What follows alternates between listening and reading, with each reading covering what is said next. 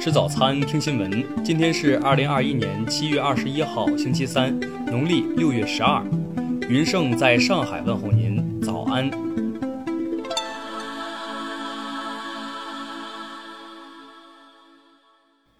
首先来关注头条消息。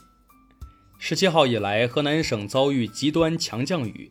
其中，郑州十九号二十时到二十号二十时单日降雨量五百五十二点五毫米；十七号二十时到二十号二十时三天的过程降水量六百一十七点一毫米，其中小时降水、单日降水均已突破自一九五一年郑州建站以来六十年的历史记录。二十号，郑州严重洪涝灾害，部分街道水位升至汽车车顶，沿街商铺被淹，市民在雨中艰难行走。十六时三十分，郑州市防汛抗旱指挥部将防汛应急响应提升至一级。郑州地铁部分站点遭大水漫灌，郑州地铁五号线隧道积水，多位乘客被困地铁车厢，有乘客发视频求救。二十一号，河南新闻广播发布消息。被困的郑州地铁五号线列车车厢内的乘客已经从车厢内疏散出来，乘客没有生命危险。目前，郑州地铁已全线停运。听新闻早餐知天下大事，下面来关注国内新闻。二十号，关于优化生育政策、促进人口长期均衡发展的决定正式发布，提出取消社会抚养费、清理和废止相关处罚规定。将入户、入学、入职等与个人生育情况全面脱钩。二十号上午八时零二分，我国最大通用无人机“运五”通用无人机在内蒙古莫吉机场首飞圆满成功。二十号，登封市一工厂发生爆炸，现场发出巨大响声，火光冲天。登封市应急管理局工作人员已经赶往现场，目前还没有人员伤亡报告。近日，缅甸第三轮新冠肺炎疫情迅速恶化，大批中国协助抗疫物资正运往缅甸。其中，仅七月二十号就有七百多个氧气瓶和大量口罩、防护服等抗疫物资从清水河口岸运往缅甸。国家海洋预报台二十号发布海浪橙色警报和风暴潮蓝色警报，双台风袭中国沿海。今年第七号台风查帕卡正向广东沿海步步逼近，今年第六号台风烟花正逐渐向中国浙闽沿海靠近。据气象部门预计，今年盛夏我国气候状况总体偏差，极端天气天气事件偏多，旱涝灾害较重，农业生产面临的风险隐患较大。对此，农村部等四部门联合下发相关通知，部署当前农业防灾减灾。二十号，世界首套时速六百公里高速磁悬浮交通系统在青岛下线。这是当前速度最快的地面交通工具，是世界轨道交通领域的尖端科技成果。农业农村部召开例行发布会介绍，今年上半年，农村居民人均可支配收入达到九千二百四十八元，高于城镇居民收入增速三点四个百分点，外出劳动力总量达到一点八亿人。月均收入达到四千两百九十元。下面来关注国际新闻。韩国青瓦台十九号宣布，文在寅不会在东京奥运会期间访日。日本读卖新闻报道，即将举行的韩日首脑峰会也告吹，韩日关系或再次降温，短期内难迎转机。曾征服喜马拉雅山脉十四座逾八千米高峰的韩国五指登山家金宏斌。十九号在下山途中意外坠入冰隙，目前下落不明。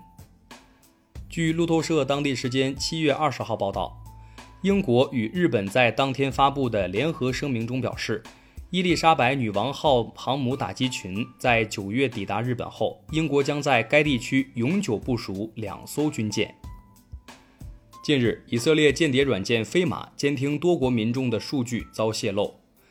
调查曝光的五万个手机号码的清单中，有多达三百个印度记者、活动人士、反对党政治家、政府官员和企业高管的手机号码。十九号报道，俄罗斯勘察加地区出现了由蚊子组成的龙卷风，规模庞大，能挡住太阳。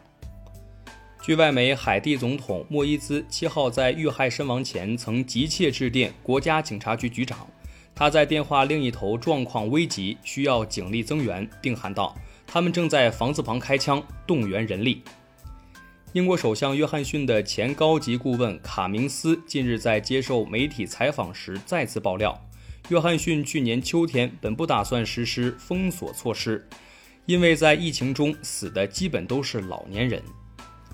近日，德国、比利时、荷兰、卢森堡、奥地利等欧洲西部多国遭遇强降雨袭击，由此引发的洪水已经造成一百九十多人遇难，其中德国的受灾情况尤为严重，已经有一百六十多人死亡。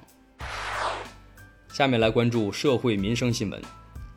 二零二零年太原男子酒吧搭讪遭拒刺死女大学生案二审宣判，维持死刑判决。经最高人民法院核准，罪犯李俊峰被执行死刑。有市民反映，在上海市嘉闵高架近建宏路出口附近，一名小轿车驾驶人开车时同时玩两部手机。接到举报后，上海市公安局交警总队机动支队调查核实后，对其罚款二百元，记两分。近日，湖北武汉市的一家医院小儿眼科门诊，一位三岁的孩子被查出近视八百度、散光两百度。专家仔细询问，发现孩子并非天生或遗传近视，而是由于家人把手机当成哄娃神器，每天让孩子看手机六个小时以上导致。近日，一则微信截图在网上流传，称上海闵行一家海底捞内发生一起命案。为男性员工作案并使用店内机器作为凶器，经核实为虚假消息。海底捞已发布声明辟谣。北京市发改委消息，备受关注的环球主题公园将在下半年实现开园运营。最后来关注文化体育新闻，受吴亦凡事件影响，其与杨紫合作拍摄的古装探案轻喜剧《青簪行》。或将面临延期停播，损失将达至少三亿元。赴日参加奥运集训的一名乌干达代表团选手此前突然失踪。据日本关西电视台二十号消息，该名运动员当天已被找到，在三重县内被警方控制住。二十号消息，继郭晶晶担任东京奥运跳水裁判后。奥运五金王陈若琳将参加东京奥运会跳水比赛的裁判工作。放弃加拿大籍加入中国籍的中国田径首位规划运动员郑妮娜丽将出征东京奥运会。其外婆是中国第一个打破世界纪录的女运动员郑凤荣，外公段祺言曾获得第一届全运会男子跳高冠军。